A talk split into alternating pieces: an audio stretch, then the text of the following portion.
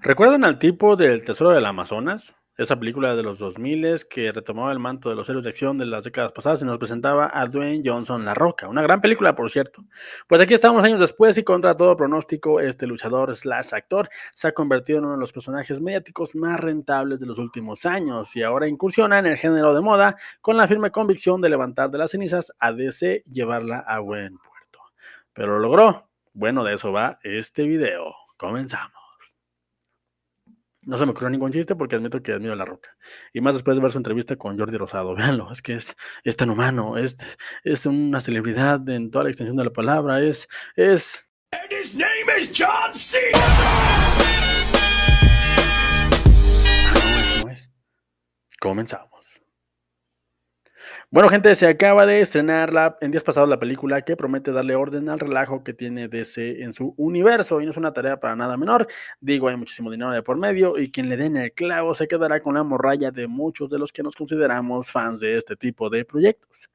Es claro que después de la salida de Zack Snyder ha habido un par de películas rescatables y obviamente soy consciente de las inconsistencias del universo de este señor, de Zack Snyder, pero al menos él tenía un plan y como dice cierto hombre halcón, es mejor tener un mal plan que no tener ninguno. Pero como sabemos, solo el tiempo pondrá las cosas en su lugar.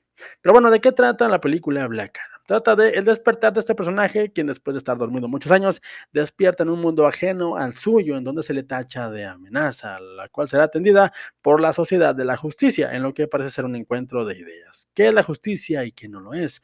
Para luego darse cuenta de que tienen más en común de lo que creen para al final enfrentarse a un enemigo común. Si se fijan, la trama es súper genérica, no es nada sorprendente, y si has leído algún cómic, si has visto una película de superhéroes de los últimos años, e incluso si viste la reciente película de Godzilla vs. Kong, sabrás exactamente por dónde van los tiros.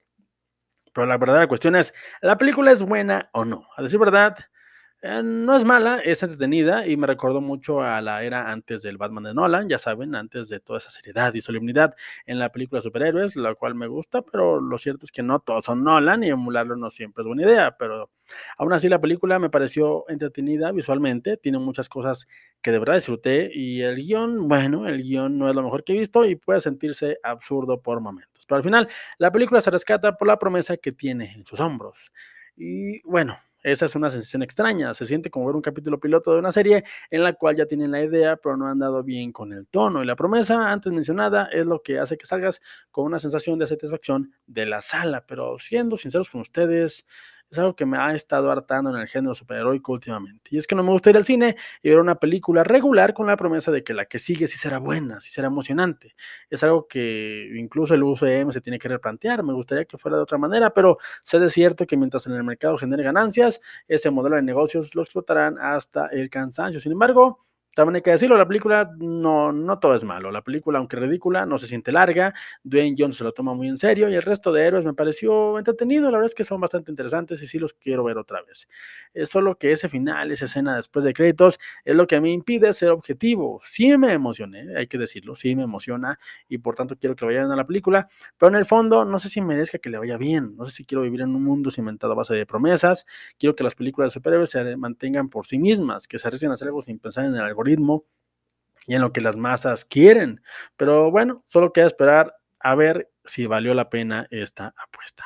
La Roca se esfuerza y tal vez de la mano de un director adecuado, que no es este, en mi humilde opinión, logren llevar a cabo un buen universo de DC en el cine. Por mi parte, es todo, gente. Me iré a resolver mi confusión.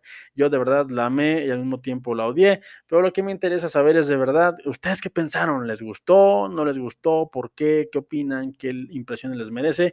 Yo soy el pibe. Esto es Peli Escuchando. Y síganos de favor en todas las redes sociales. Estamos como Peli Escuchando, como le acabo de decir. Y no me quiero ir sin antes decirles que recuerden que no importa lo que yo les diga. Lo que de verdad importa es que ustedes, gente, se formen su propio su propio punto de vista.